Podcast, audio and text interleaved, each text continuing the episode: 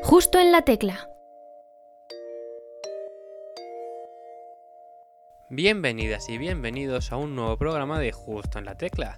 Mi nombre es Ezequiel Casamayor y hoy tenemos con nosotros a un cantante que ayer mismo publicó su primera canción. Cada vez estamos más pegados al estreno de las canciones. Recordad que nos podéis escuchar en Evox, Spotify y Anchor si nos buscáis por nuestro nombre. Además, nuestro Twitter sigue siendo arroba justo en la barra baja tecla y nuestro Instagram es arroba justo en la tecla barra baja. Debéis seguirnos para poder ver las sorpresas que os estamos regalando cada día en nuestro peculiar calendario de Adviento. Y así que sí, conozcamos al artista Zurita. Justo en la tecla.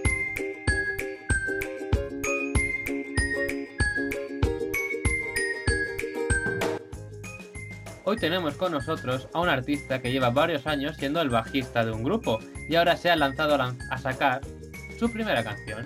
Nosotros la hemos podido escuchar en exclusiva y podemos decir que es súper pegadiza. Bienvenido, Zurita. Muchas gracias por invitarme. Pero ¿cómo te sientes al lanzar tu primer tema? Pues la verdad es que muy contento. Estoy un poco como en una montaña rusa porque eh, ya de por sí sacar un proyecto en solitario, un tema de, fuera totalmente de la zona de confort, porque realmente nunca lo he hecho esto, ¿no? Siempre he sido el bajista de, he trabajado para muchas bandas y para muchos proyectos, pero nunca había cogido músicos y los había puesto a, a mi servicio, ¿no? Por decirlo de alguna manera. Entonces ya de por sí es, es una aventura, pero hacerlo en tiempos de pandemia, cuando te cambian la normativa de un día para otro, es una aventura espectacular. Os la recomiendo si estáis aburridos y no sabéis qué hacer. Así que está siendo una buena experiencia, ¿no? En este caso. Sí, sí, sí. Está siendo una experiencia de, de realmente de ensayo y error, porque tú planteas una cosa, al final siempre pasa algo o alguna normativa cambia en el último momento y entonces, bueno, es jugar a los experimentos, ¿no? Ahora yo me lo había planteado así, pero hay que hacerlo de otra manera por lo que sea. Pero bueno, la verdad es que está siendo el viaje, lo estoy disfrutando muchísimo. A no principio... sé llegará, pero lo estoy disfrutando muchísimo. ¿A principios de año tenías ya claro que querías sacar tus propias canciones o ha sido a raíz del aburrimiento, del confinamiento y demás? Pues realmente todo esto nació porque yo llevaba mm, aproximadamente 15 años de bloqueo mm, compositivo. O sea, me pasé unos años haciendo temas, luego he pasado muchos años sin hacer ninguno y con una autocrítica muy grande, ¿no? Que me hacía que nada me pareciera eh, pues lo suficientemente bonito o artístico. Y mm, curiosamente, el año pasado empecé a escribir, después de un periodo así de mi vida un poco turbio, y empecé a escribir y se abrió la caja de Pandora. Y a partir de ahí pues ha sido realmente un, no parar, ¿no? Entonces empecé a escribir temas para Muyayo Riff, cosa que no había hecho nunca, siempre me había dedicado un poco a, arreglar, ¿no? Y cuando tenía veintipico canciones dije, pues ¿qué hago con todo esto? y en diciembre tomé la decisión de, de, grabar un disco.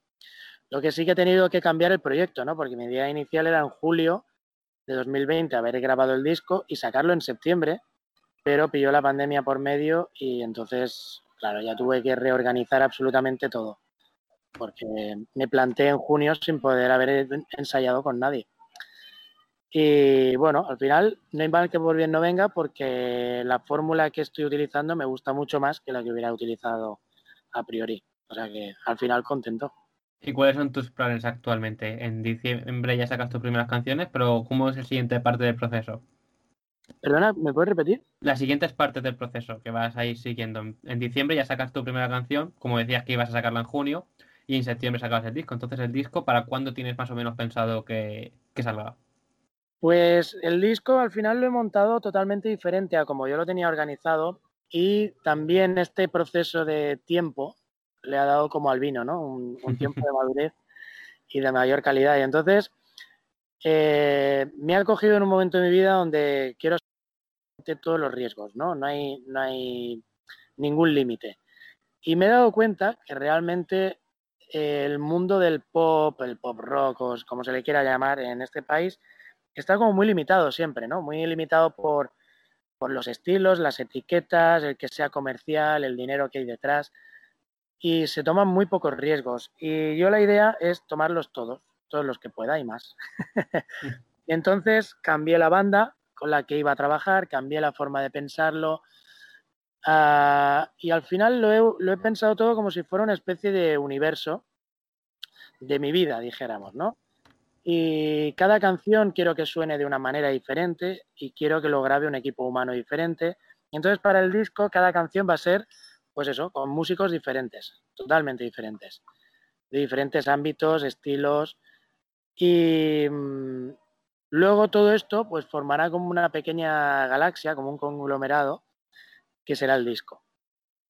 Y la idea es sacarlo, pues, la segunda mitad del año todo dependerá también de la pandemia, de la repercusión, de cómo esté el mundo de la cultura. Ahora mismo hacer planes a todo lo que es más de un mes es complicado. Pero bueno, mi idea es sacarlo a la segunda mitad de, 2021. Casi, también casi planes a más de una semana también es complicado. Sí, sí. Te cambian las cosas de un día para otro, igual que dice. Y de todo el proceso que estás teniendo para sacar el disco y demás, ¿cuál está siendo tu parte favorita? Pues mi parte favorita es reencontrarme con mucha gente. O sea, realmente me doy cuenta que en todos mis años de profesión, pues vas haciendo un montón de amigos que por circunstancias, pues te vas viendo cada vez menos, ¿no? Y entonces cuando descuelgas el teléfono y llamas un poco como prudente, en plan de, oye, que ya sé que hace dos años que no nos vemos, pero me haría mucha ilusión que participaras en, en un tema que creo que suena a ti es, la frase que normalmente utilizo, ¿no? Es, o sea, siempre que busco a un músico o a quien sea de la crew, siempre es pensando en que esa es la persona ideal, ¿no? Al margen de decirte que, no. Claro, al margen de que me puede interesar eh, a nivel marketing, porque ahora todo esto de las colaboraciones se ha convertido un poco en, una pieza como de, de marketing, ¿no? De, que utilizo para para promocionarme, para utilizar tus redes. Y es un punto que me da un poco de rabia. Entonces yo siempre lo dejo claro, que, que la canción suena a ti, ¿no? Y la verdad es que la respuesta todas, todas las veces ha sido maravillosa. Siempre ha sido, ¡guau! Claro que sí, vamos para adelante. Y, y, la verdad es que todo lo que me han ido pasando en maquetado o todo lo que ya está grabado de cara al disco está sonando increíble bueno, al sabor y al sonido de la persona que me, había imaginado. Y en esta primera canción, eh, Ropa Tendida, eh, colaboras con Arco. Sí, mira, con Arco es un artista que realmente nos hemos cruzado varias veces en la carretera y la última vez fue pues en mayo de 2019, que coincidimos en un festival, en las fiestas de San Isidro. Pero bueno, habíamos coincidido varias veces, también en Burgos, en Barcelona. Y es un artista que respeto muchísimo porque es de esa gente que te puede gustar o no, pero me parece que es de la gente que hace las cosas con el corazón. Y, bueno, no sé, teníamos una buena relación que no llegaba más de, lo que era pues el, compañerismo, ¿no? Pero en este confinamiento nos llegó, como somos artistas de la misma oficina, eh, nos llegó una propuesta de la oficina donde al final se cogió un tema mío para hacer una canción, pues un poco de apoyo a la gente del confinamiento, ¿no? Y tuve la suerte de trabajar con él, con La Pegatina, con, varios artistas más, ¿no? Con Raiden, Muerdo iba también a participar, al que al final se quedó confinado en Argentina y le era imposible. Mm. Con tu otra bonita, Alameda Osolna. Y, y bueno, pues creció como una amistad de ir hablando, ir construyendo la canción, produciéndola. Y la verdad es que nos hemos hecho bastante amigos. Ahora pues vamos hablando y es, simpático, ¿no? Y entonces cuando me planteé qué, por qué canción empezar, me pareció que Ropa Tendida no era la más representativa de hacia dónde va el sonido de Zurita, pero sí me parecía el puente ideal de Muyayo Riff, que es con los que estoy trabajando ahora actualmente, hacia mi nuevo paso, ¿no? Y como te decía, me parecía que era una canción ideal para él. Entonces se la propuse y le, encantó, o sea, le encantó y nos pusimos manos a la obra. Y ahí está. Así, que, ese, es, el motivo por el que esta ha sido la primera canción, para como puente entre una y otra. Sí, realmente, como te decía, o sea, me parece que está todo demasiado encorsetado el mundo de la música en España, bueno, en todo el mundo, ¿no? En general, pero en España es como que está excesivamente encorsetado todo en el negocio. Y al final, pues pasa lo que pasa, ¿no? Que para encontrar artistas que se mueven dentro de una estética pop y que tengan calidad y que tengan algo más, algo que aporten un plus de lo que sea, es difícil, ¿no? Y entonces mm, me pareció que a lo mejor desde un punto de vista estratégico, comercial, podría haber cogido otro tema, que para mí son mejores pero creía que este era, era ideal por eso, ¿no? Porque por cómo respiraba, por el mensaje que lanzaba también, ¿no? De, este punto positivo de decir, bueno, hemos llegado hasta aquí, lo hemos construido todo, vamos a empezar de nuevo. Eh, me parecía que era la, mejor, la mejor canción que podían mostrar. Y tienes como 20 canciones mínimo, por lo que has dicho. ¿Ya sabes cuáles van a ser las siguientes que van a ir saliendo? Pues tengo de momento 27 acabadas. un poco de locos. Lo que pasa es que no, no creo que salgan todas las 27 eh, a lo largo de su vida, ¿no? Dejaremos que cuando me muera salgan como póstumas. típico que salen 30 años después. ¡Oh, una grabación rescatada de Jimi Hendrix!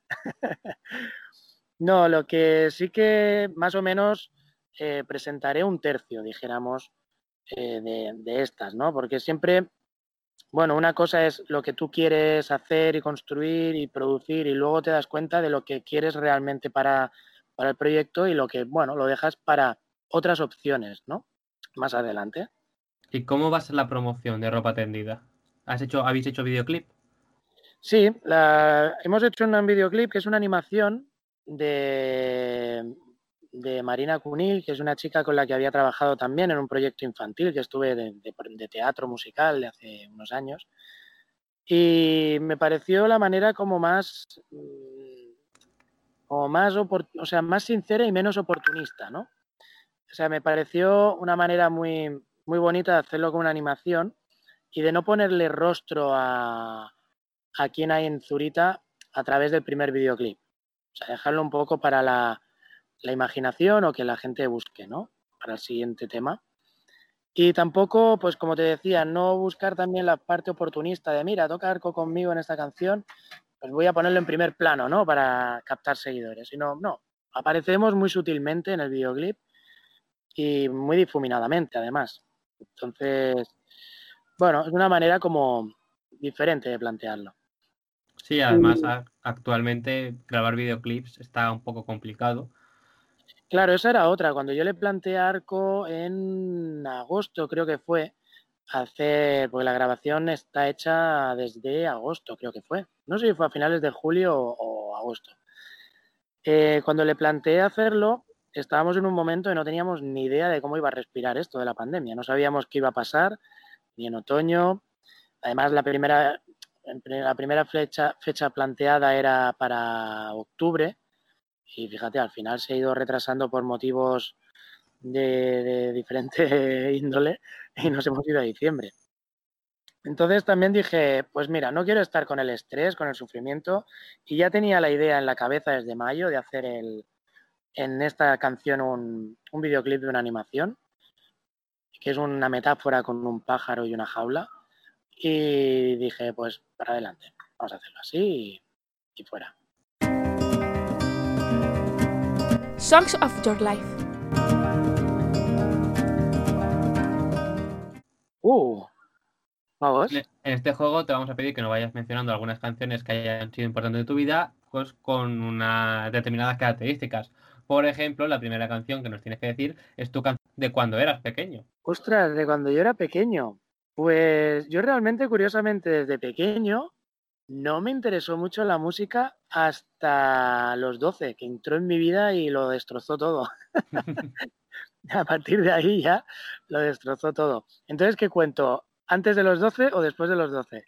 Eh, cuando tenías 12 eras pequeño también, así que una canción que te recuerda a tu infancia, adolescencia ya casi. Pues la que me voló la cabeza por primera vez en mi vida era Smell Lighting Spirit de Nirvana. ¿Y recuerdas el momento? Sí, sí, sí, sí. Además recuerdo el momento. Recuerdo que mi hermano era por aquella época tapicero y fui a acompañarlo a comprar unas telas a una fábrica. Y entonces me quedé vigilando el coche y puse la cinta de cassette que él llevaba en el coche porque tardaba mucho y me aburría. Y entonces resulta que llevaba Nirvana, el disco de Nevermind. Y fue el primer, la primera canción que sonó y fue como, ¡guau! ¿Qué es esto? en plan, no me lo puedo creer, pero ¿qué es esto? Y, cuando se montó en el coche fue como, Tony, ¿qué es esto? Cuéntame, háblame, quiero saber más. Y lo primero que me dijo fue, pues mira, se suicidó hace un mes. Y fue como, no, tío, no puede ser. no, me, digas esto.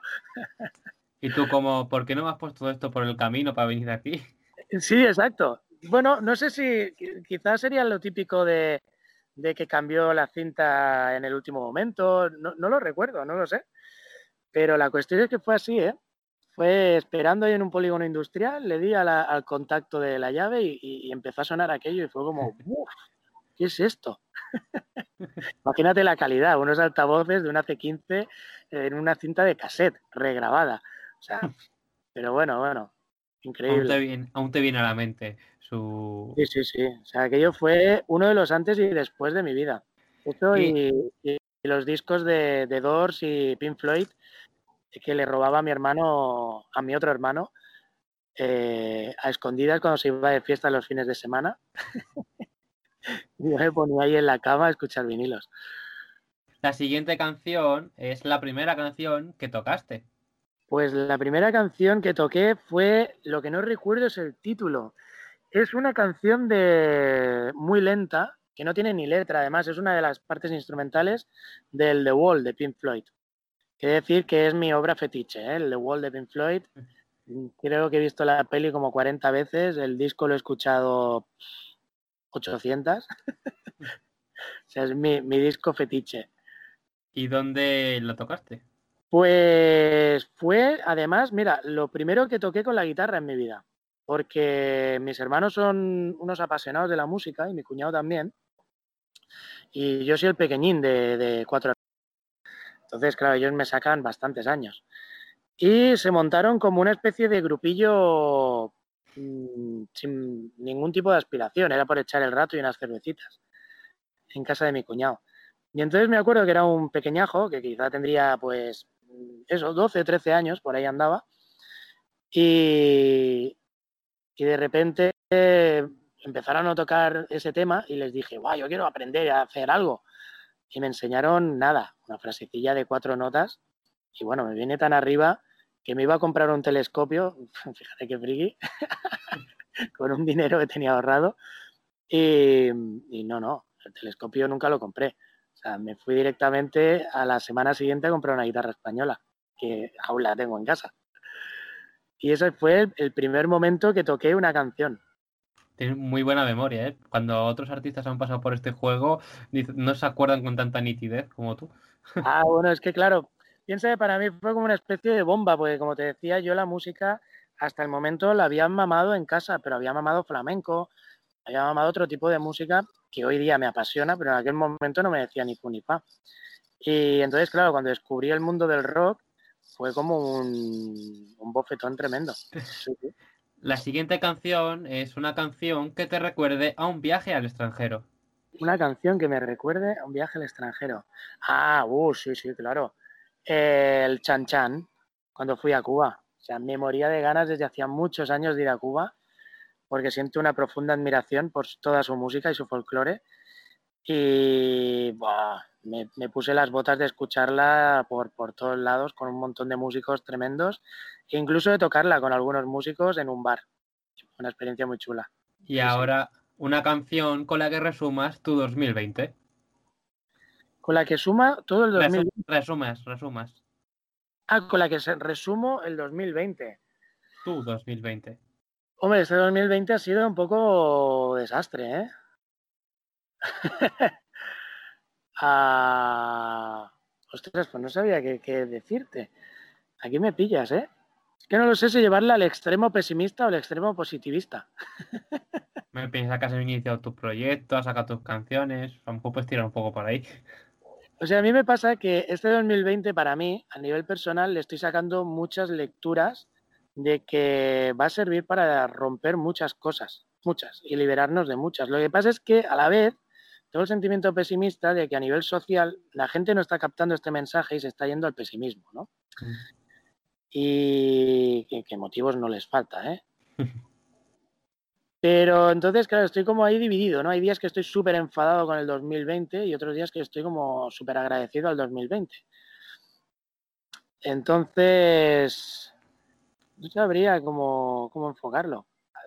Yo lo enfocaría con una canción que es la el último single de Muyayo Riff, que sería el reinventarse, reinventarse y vivir. Porque me parece que es el lenguaje que, debemos seguir, ¿no? Además es una canción así como una armonía ciertamente menor, pero a la vez un lenguaje como muy positivo, ¿no? las canciones menores son como un punto tristón, pero si las sabes enfocar bien, al final son, son alegres también. Entonces, yo creo que este podría ser el mejor resumen para mí. Pues sí, reinventarse es algo que hemos tenido que hacer muchas personas en este 2020. Y la verdad es que sí, se resume prácticamente tu 2020 y el de muchas personas, segurísimo. Así que si no habéis escuchado la canción, ya sabéis lo que tenéis que hacer. Dedica la canción.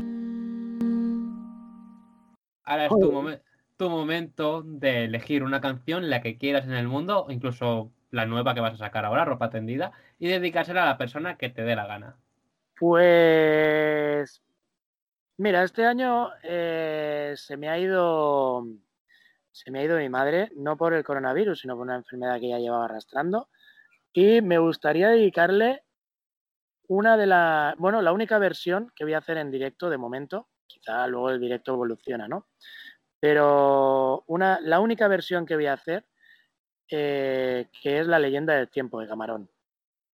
Y además hago esta canción porque realmente mi directo no va por el flamenco.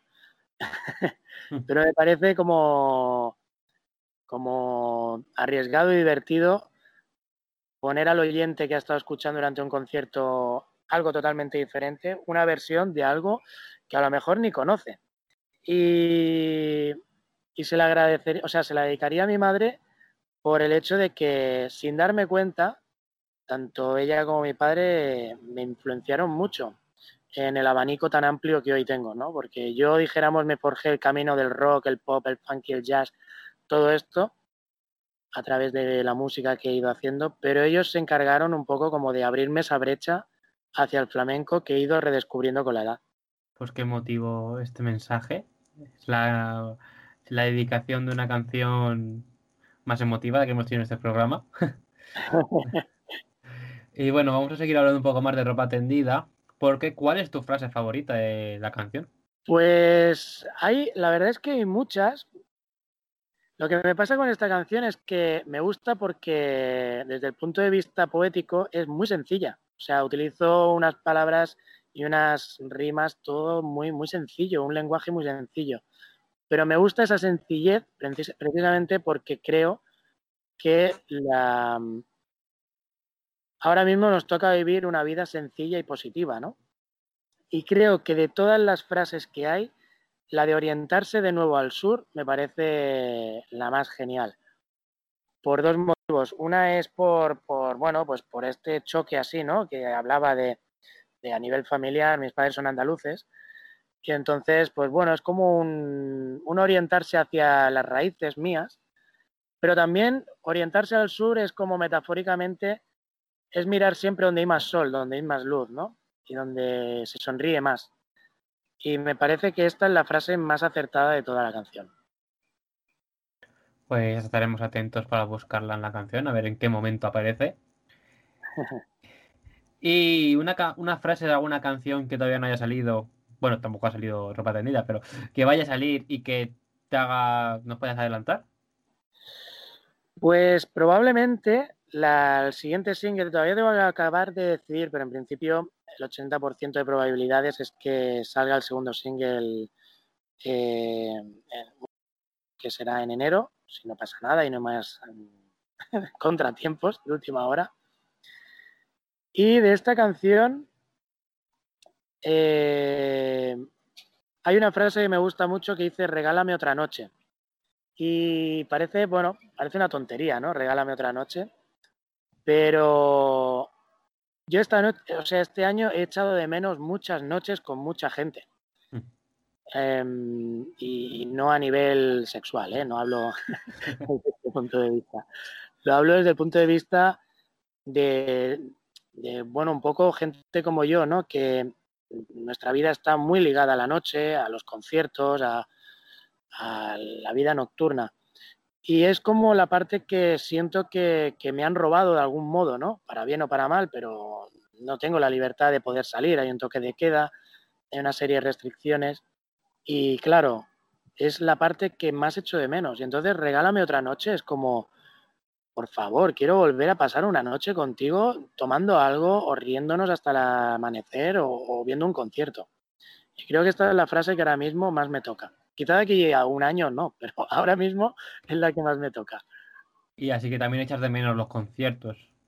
Muchísimo. ¿No? Es increíble, pero jamás me habría imaginado estar un año sin hacer conciertos. Yo empecé a hacer conciertos de manera semiprofesional con 15 años, porque tuve la suerte enorme, enorme, enorme de que con 13 empecé a tocar y me puse mucho las pilas y bueno, un profesor con el que estaba trabajando, bueno, que me daba clases, eh, me propuso la locura de cubrir la plaza de bajista en un sitio a cambio de, de, clases. O sea, no cobraba, pero tampoco pagaba por clases. Y la verdad es que aquello me hizo hacer muchos conciertos, ponerme mucho, mucho las pilas, tocar con gente que tenía 10, 15 años más que yo.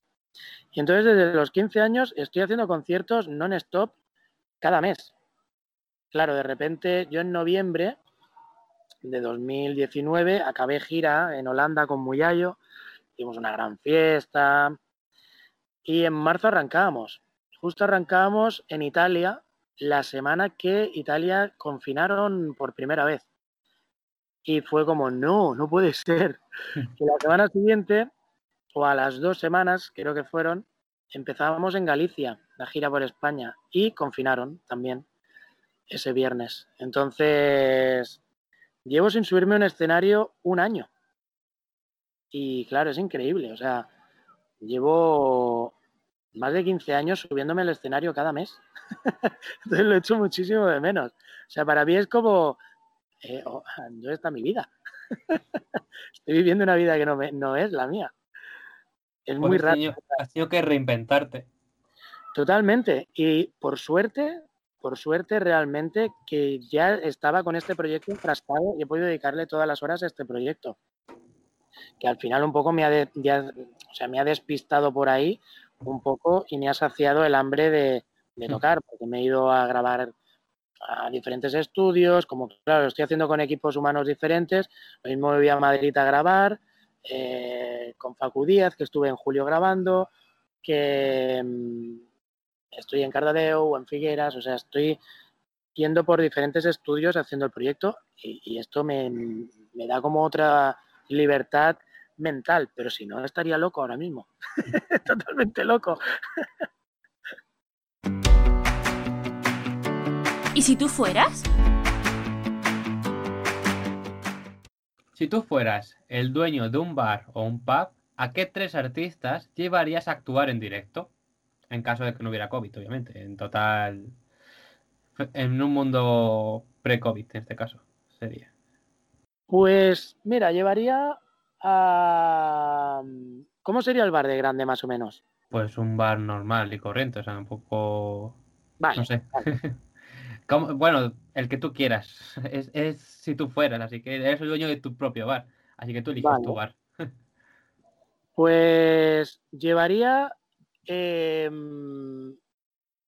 a un artista que fuera de la, de la, zona más o menos a llevarlo para, para, promocionarlo, porque yo creo que esto, desgraciadamente, como te decía, la música al final se ha convertido en un negocio y como todo lo que se convierte en un negocio se vuelve un poco sucio, ¿no?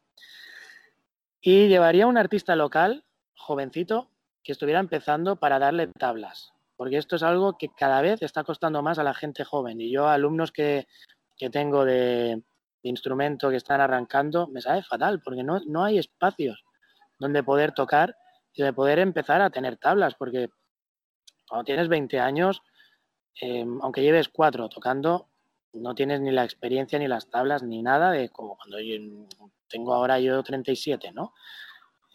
Es que esa experiencia, ese saber, solamente te lo da el subirte al escenario constantemente. Y esto está siendo muy difícil. Entonces, primero llevaría al artista anónimo que tuviera cierta calidad para darle esa oportunidad. Y después llevaría, me llevaría a Lichis. Me parece una de las personas ahora mismo, Lichis, el, cantante que, antiguamente era de la cabra mecánica. Me parece un artista genial, pero genial porque se ha reinventado, mm, me parece una de las personas más honestas. Tuve la suerte de participar en una canción con él y me pareció una, bueno, una persona genial. Y, creo que acabó cansado de un proyecto que era la cabra mecánica, que acabó en una inmersión de, de lo que es el negocio de la música, ¿no? Y él dijo, pro, se acabó, y me pongo a hacer mi música. Lo que me da la gana y quien quiera venir a verme, que me vea. Y realmente me parece que es una de las personas más geniales que hay ahora mismo y que está diciendo cosas muy sinceras y muy, y muy guays. Y como tercer artista, pues me llevaría algún artista de estos que están un poco en la sombra olvidados y que tienen todavía muchas cosas que decir. Y yo una de las ideas que tengo para mi concierto es allá, bueno, para mis conciertos, es, por suerte tengo muchos amigos en muchas zonas de España de haber ido a hacer conciertos y músicos y tal. Y la idea es invitarlos a subir. O sea, yo quiero que en cada concierto haya músicos, amigos, invitados de la zona.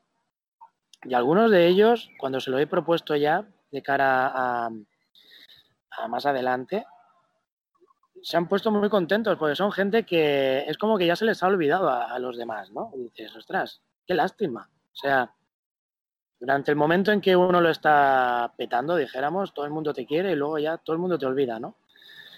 Y yo, por ejemplo, una de las colaboraciones que quiero hacer es con un artista de mi pueblo que fue Ramón, bueno, Ramón Sogas, que había sido bajista de Extremoduro muchos años y me apetece hacer algo con él porque para mí ha sido unos, un referente de mi adolescencia y ahora pues me gustaría que, no se le quedara ahí olvidado. Pues... esos serían mis tres artistas. Pues darías un gran concierto en el bar y iría mucha gente a verlo, probablemente, espero. y ojalá algún día llegue a ocurrir. Ojalá, ojalá, ojalá. Así que te gustaría hacer alguna colaboración con este tipo de artistas, ¿no? También. Bueno, a Lichis todavía no se lo he dicho. Eh, se lo quiero decir más adelante, cuando esté todo un poquito más, más con, ojos y cara, ¿no? Que ya estén los singles algunos fuera y, todo eso. Pero a, a Lichis tengo pensado comentarle. Y algún artista más Así, lo que pasa es que todavía estoy siendo como muy prudente, ¿no? Entonces, como las cosas están como están, prefiero cuando esté todo más atado ir avanzando. Pero, pero están en mente. Preguntas del pasado. ¿Cómo crees que va a estar la industria musical dentro de 10 años? Eh, pues mi respuesta es totalmente monopolizada. Bueno, yo creo que el problema que nos vamos a encontrar en el futuro es que, bueno, la industria discográfica tiene sus cosas buenas, ¿no? Eh, está más fácil acceder a poder publicar cosas, a publicar un single, a publicar un disco, pero a la vez, como siempre, todo, todo, todo, al final pasa por el dinero, los intereses y todo lo que es pequeño acabará, mm, acabará siendo destruido, según mi, según mi pensamiento, ¿eh? no quiero decir que sea cierto. Pero al igual que el pequeño comercio está amenazado profundamente por, por grandes empresas como Amazon, pues la música pasa igual. Al final, mm, antes tú querías grabar un disco y ahora ya te recomienda directamente discográfica. Bueno, saca unos singles porque Spotify funciona así y el radar de Spotify. Y dices, bueno, está muy bien, pero al final regalar la música, que todo sea gratis, que todo sea accesible, que todo tenga que haber un contenido cada mes, al final es saturación. Y como siempre, eh, tú tienes que poner un dinero detrás para que llegue a la gente. Si no pones dinero detrás, no llega a la gente. Y eso pues acaba siendo peligroso, ¿no? Acaba siendo siempre las mismas personas de siempre, siempre todo igual. Entonces yo lo veo un poquito complicado, porque de aquí a 10 años pues puede cambiar mucho, ¿no? O sea, de aquí a 10 años no nos imaginábamos hacer una cena de Navidad por Zoom. imagínate, imagínate lo que puede ser de aquí a 10 años. Pero yo lo veo que va a estar muy monopolizado por, por, por cinco, seis empresas, personas y bueno, la, la resistencia tendrá que estar ahí, luchando desde abajo para hacerse un hueco. ¿Y cuál es tu pregunta para el siguiente invitado o invitada? Eh, ¿En qué país te gustaría expandir eh, aquello que estás mostrando con tu arte? Y bueno, esperemos a ver qué nos responde el próximo invitado o invitada. Y vamos a pasar con las últimas dos preguntas que siempre hacemos en este programa. Y una es, si fueras de invitado a Tu cara me suena, ¿a qué artista te gustaría imitar y con qué canción? Has dado en la llaga. Bueno, yo llevo cinco o seis años sin tele, pero pero sé, sé qué programa me hablas. es un programa que me escuece un poco. ¿Por? Bueno, eh, porque es de, de esto de estos programas de la tele donde hay pseudomúsica y a veces es un poquito eh, circense, ¿no? Pero bueno, pero es una opinión totalmente personal y con todo el respeto del mundo, ¿eh? Hacia todo aquel que le gusta. Pero bueno, eh, ¿a quién me gustaría imitar? Pues no lo sé. Me, me han dicho muchas veces que me parezco a Antonio Orozco. La verdad es que no le encuentro el parecido excesivo, pero sería un personaje fácil de imitar, creo. Y ya el que me sería muy fácil de imitar sería, eh, ¿cómo se llama? David Muñoz, ¿no? De Estopa. Porque me parezco bastante a él. Ese sí que me parezco. Eh, pues, imitar a alguien, realmente me gustaría hacer de ACDC. Entonces, tienes ahí mucho repertorio. A ver si. No, te diría que a ver si te contratan como concursante, pero si no te gusta el programa, pues obviamente pues no, no aceptarías. bueno, al final es, sería como todo, ¿no? Venga, sería la promo, pero creo que diría que no. Y para finalizar, ¿cómo te describirías en tres palabras? ¿Cómo me describiría? Pues la primera palabra sería soñador. La segunda, mmm, sencillo. Y la tercera, pues risueño. Pues así es, Zurita, y así lo habéis podido escuchar en este programa en que nos ha presentado su canción Ropa Tendida, que estamos deseando que lo podáis escuchar a ver si se parece tanto a Antonio Vasco como, como dicen. y, eh, mucha, y bueno, estamos atentos a ver tu videoclip. Así que muchas gracias por estar aquí con nosotros en este nuevo programa y por traernos, presentarnos tu música. Pues muchas gracias a vosotros. Que vaya muy bien. Y estaremos atentos de tus próximos conciertos, ojalá, de tus giras y, y tu disco, que sea del año que viene. Estamos sobreviviendo. De momento, el 29 de noviembre en Rubí y el 19 de diciembre en Cornellá, antes de acabar el año. A ver si se pueden mantener con la legislación. A ver si. Hasta luego. Pues muchas gracias, hasta luego. los cristales y que Aquí, en Justo en la Tecla, seguimos trabajando por traeros las mejores entrevistas a artistas que están comenzando, como Zurita. Esperamos que os haya gustado. Mi nombre es Sergio Casamayor y esto ha sido Justo en la Tecla. Hasta la semana que viene. Cristales